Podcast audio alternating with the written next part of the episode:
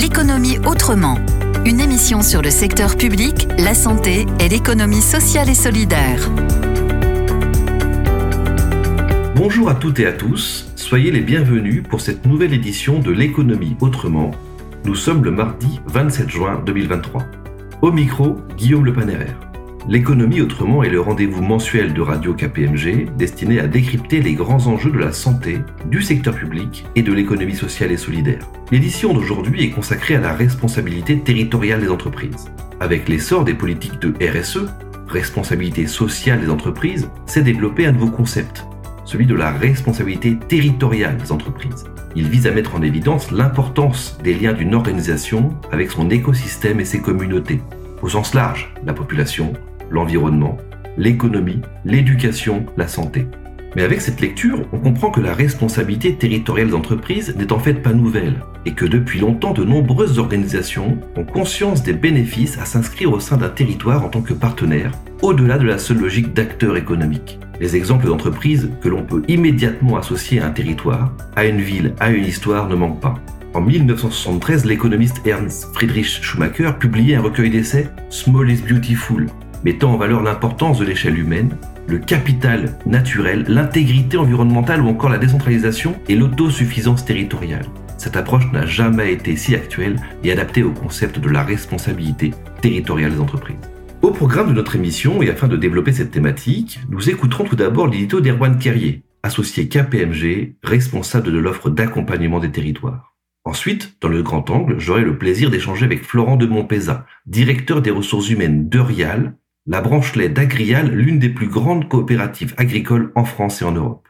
Pour terminer, dans le Zoom, Célia Habitat, fondatrice de la maison Daelia et Laura Legrand, responsable communication et RSE, témoigneront des bénéfices de la transformation de leur structure en entreprise à mission.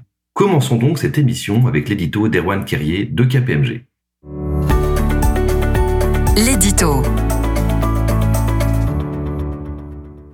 Si la responsabilité sociétale des entreprises RSE est désormais bien entrée dans le vocable et dans les stratégies des organisations, la responsabilité territoriale des entreprises, dénommée RTE ou RSTE, est plus récente. Le volet territorial reste encore souvent un angle mort de ces stratégies. Nombreuses sont les sociétés qui déploient des stratégies RSE ambitieuses et volontaristes, mais que le citoyen ou salarié lambda juge souvent trop désincarnées. En effet, comment percevoir les effets positifs d'une reforestation en Amérique du Sud lorsqu'une entreprise semble se désintéresser de son territoire d'implantation ou du site de production locale?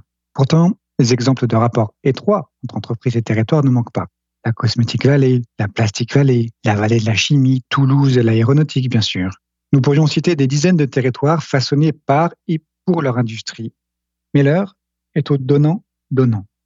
Rendre au territoire ce que le territoire a donné à l'entreprise. Un juste retour des choses en somme.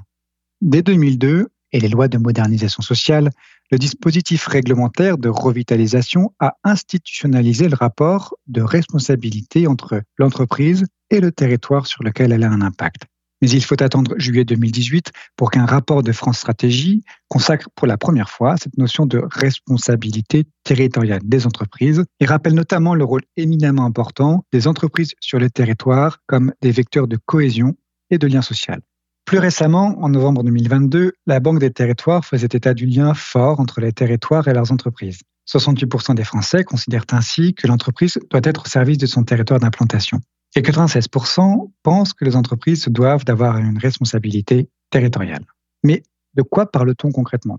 Parler de la responsabilité territoriale d'une entreprise, c'est évoquer son rapport au territoire ou au site d'implantation sur quatre dimensions. L'emploi, le développement économique, l'environnement et l'inclusion.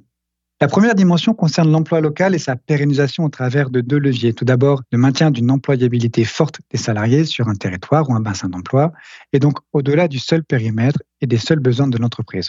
Ensuite, l'intégration de fournisseurs issus du territoire, c'est-à-dire la contribution de l'entreprise à la vie et au développement de filières locales.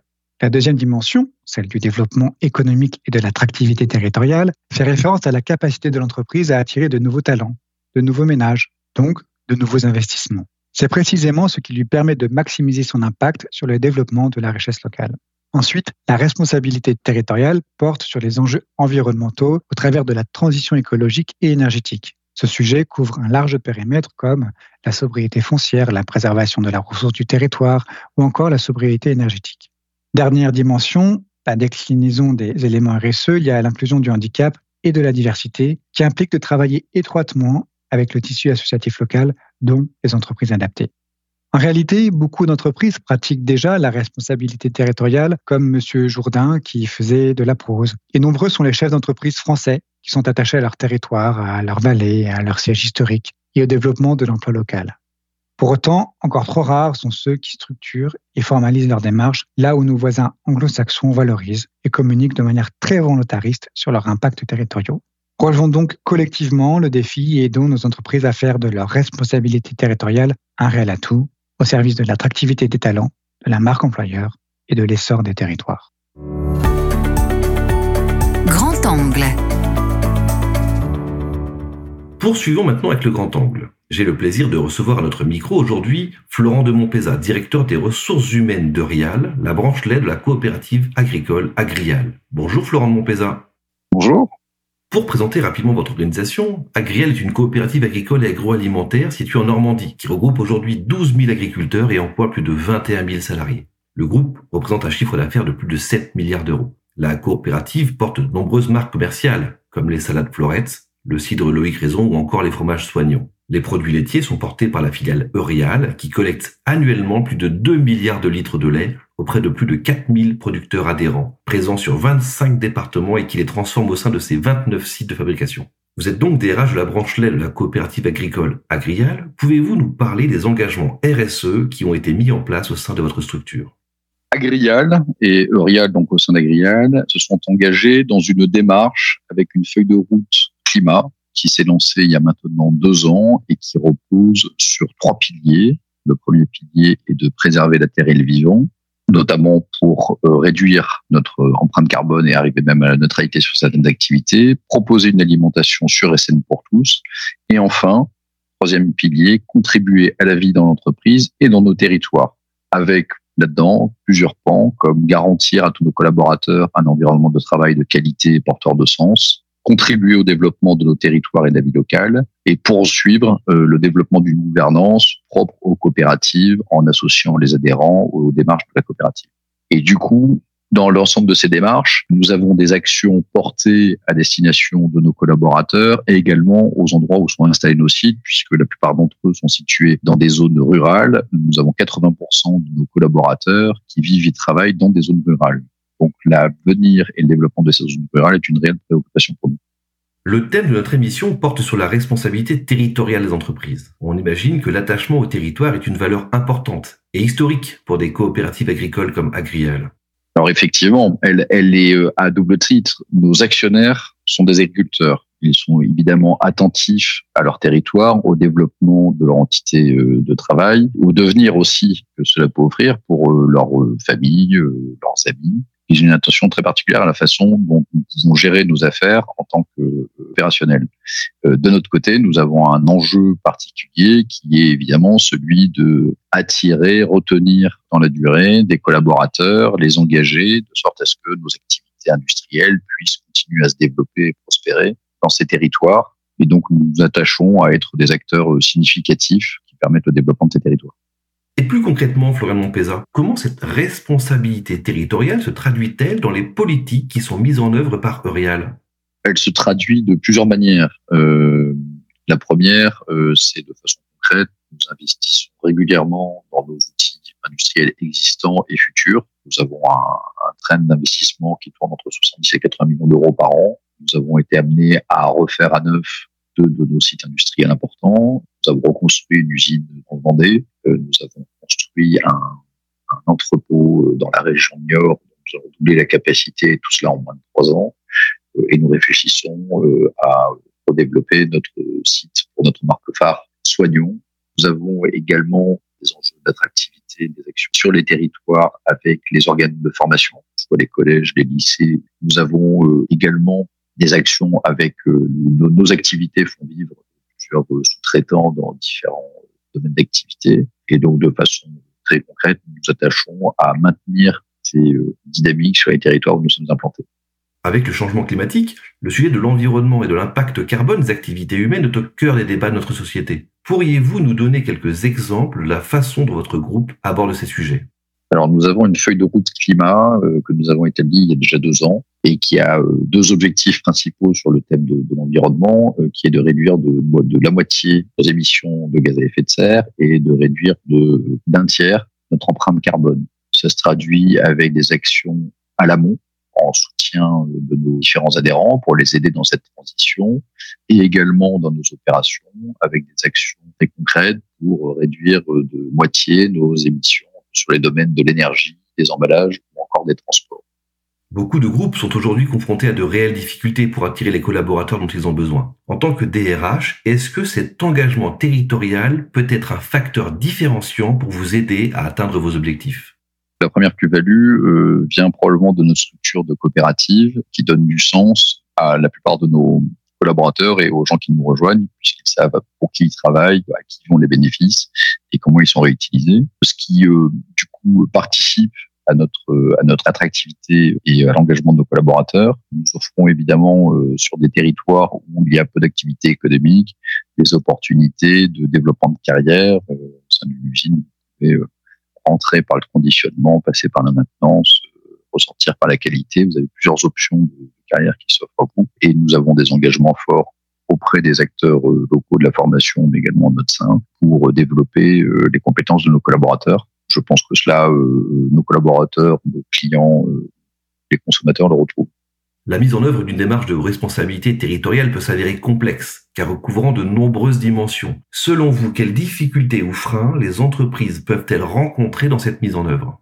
Alors les difficultés et les freins sont malheureusement à peu près les mêmes que pour tous les autres acteurs économiques qui cherchent à recruter en ce moment. Euh, on demande parfois un peu où sont passés les, candidats. Nous avons euh, l'industrie agroalimentaire en plus pour certains peut pas avoir nécessairement bonne presse puisque c'est ce sont des métiers avec euh, quelques contraintes, notamment celles liées au respect des consignes d'hygiène pour assurer la qualité des produits, celles des temps d'ouverture puisque avoir du travail le week-end de nuit. Donc nous faisons attention à faire euh, évoluer nos pratiques, euh, évidemment managériales, mais également d'organisation du travail. Et euh, nous essayons aussi de démystifier les contraintes qui peuvent exister dans ces métiers, de sorte à pouvoir continuer à, attirer. Finalement, et ça sera ma dernière question, quel retour d'expérience pouvez-vous partager, notamment pour les organisations qui n'ont pas encore pleinement intégré les enjeux de leur responsabilité territoriale? Quels sont les bénéfices qu'elles peuvent en retirer? Les bénéfices euh, qu'une entreprise peut tirer à faire attention à son empreinte territoriale sont d'abord de pouvoir maintenir euh, son asset humain de sorte à pouvoir maintenir leur euh, asset industriel. Aujourd'hui, avoir des, des, locaux, des machines sans collaborateurs pour les faire fonctionner, cela n'a pas de sens. Et donc, si quelqu'un veut pouvoir valoriser ses assets, il a intérêt à avoir des collaborateurs qui puissent participer à leur entretien et à leur fonctionnement. Tout cela amène effectivement à avoir un réseau économique doit se maintenir et se développer, les écoles, les commerces de proximité. Et donc, le fait de s'intéresser à la dynamique du territoire, y participer, y contribuer, y compris dans le, dans le monde associatif, permet euh, de continuer à développer et à ancrer ces activités dans les territoires. Merci Florent Montpeza pour cet échange très intéressant. Merci à vous. Le Zoom. Dernière rubrique de l'émission, le Zoom. Aujourd'hui, je reçois au micro Célia Habitat, fondatrice de la maison Daelia, un centre d'accueil non médicalisé pour les personnes âgées en perte d'autonomie, situé dans le 16e arrondissement à Paris. Célia Habitat, vous êtes accompagnée par Laura Legrand, responsable communication et RSE de la maison Daelia. Bonjour à toutes les deux. Bonjour. Bonjour. La maison Daelia porte une approche singulière dans l'assistance aux personnes âgées. Quelles en sont les spécificités? La maison d'Aelia, donc euh, comme vous l'avez dit, est un centre non médicalisé d'accueil et de stimulation de la personne âgée. Le postulat de base est que 80% au moins des personnes âgées souhaitent vieillir à leur domicile.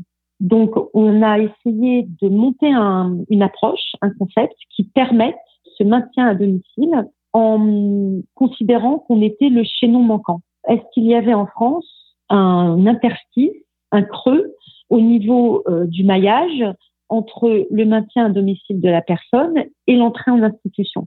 Oui, il y avait une possibilité, je dirais de façon un peu triviale comme un trou dans la raquette, de cet espace possible où on puisse aller chercher les gens chez eux, les accueillir dans des centres à la demi-journée, à la journée complète, aux trois quarts de journée, leur permettre d'être stimulés au niveau du corps et au niveau de l'esprit et de pouvoir être raccompagnés ensuite à leur domicile.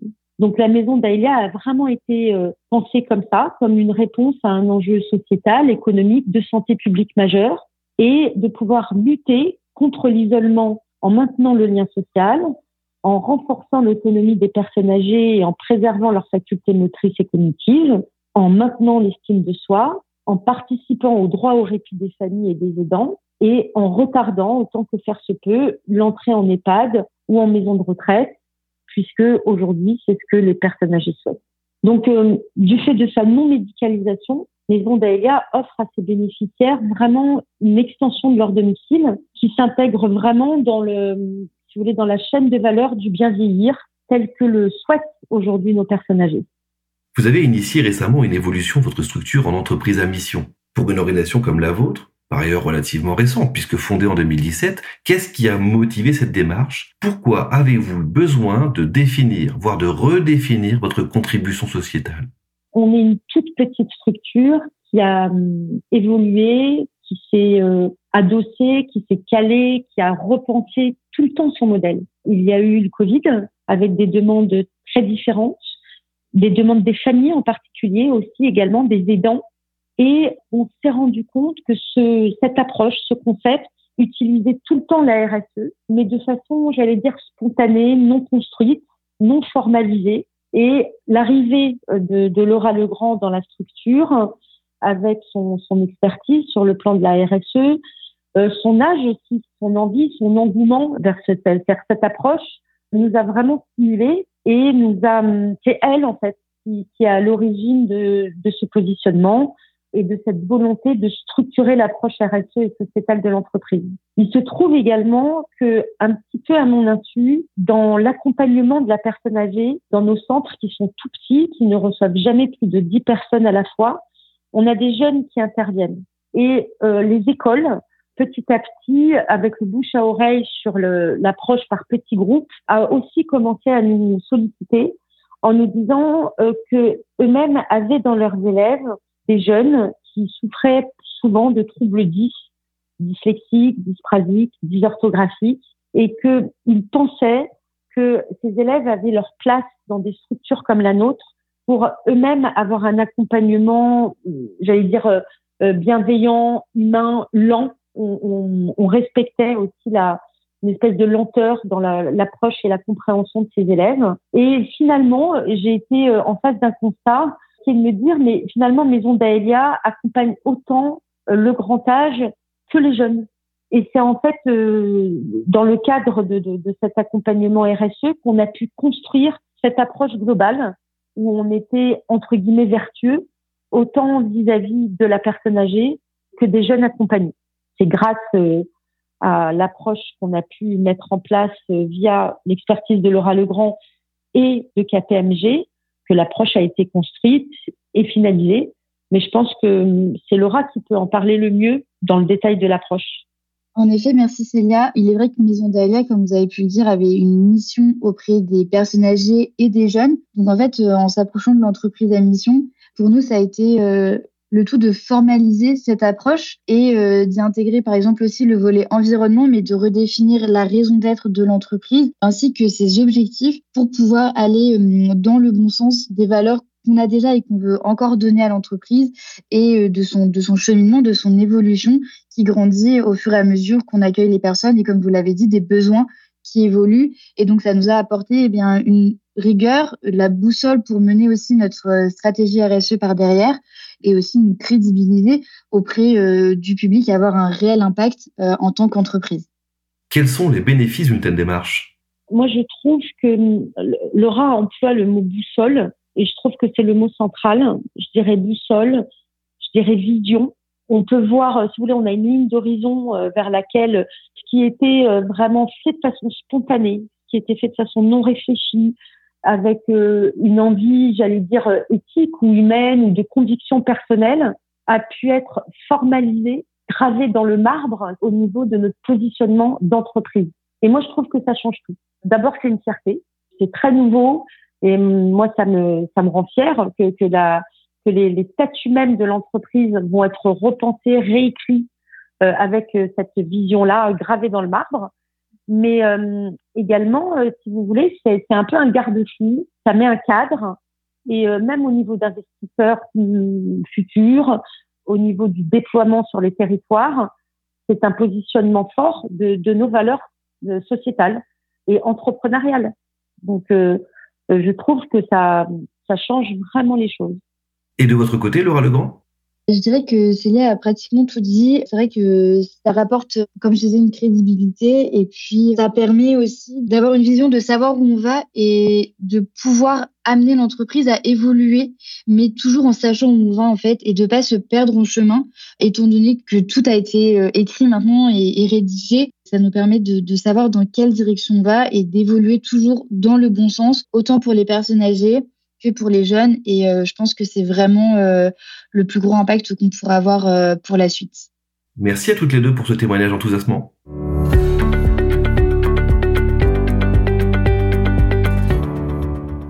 Ainsi se termine cette dernière édition de l'économie autrement de la saison. Je tiens à remercier encore nos invités et tous les contributeurs à cette émission tout au long de l'année. Vous êtes toujours aussi nombreux à nous écouter et nous en sommes très heureux. Nous vous retrouvons avec toute l'équipe de l'économie autrement en septembre prochain pour une nouvelle saison. Cet été, vous pouvez écouter ou réécouter toutes nos émissions sur l'application mobile Radio KPMG, à télécharger dans l'Apple Store ou Google Play, mais aussi sur les principales plateformes numériques, dont kpmg.fr. Je vous souhaite un très bel été. Kenavo. L'économie autrement, une émission de Radio KPMG.